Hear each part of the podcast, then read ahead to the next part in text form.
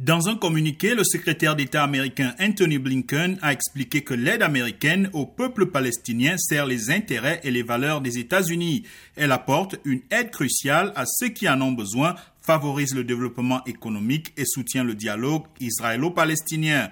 C'est pourquoi le gouvernement américain va à nouveau accorder de l'aide à l'agence de l'ONU pour les réfugiés palestiniens. Les États-Unis contribueront au financement de cette agence à hauteur de 150 millions de dollars. Washington versera aussi 75 millions de dollars pour le développement et l'économie de la Cisjordanie et de la bande de Gaza et 10 millions de dollars pour le processus de paix, soit un total de 235 millions de dollars. Une bouffée d'oxygène pour l'agence onusienne qui dit avoir entamé l'année 2021 avec un passif de 75 millions de dollars résultant de l'exercice de l'année 2020. Mais cette aide ne fait pas le bonheur de tous.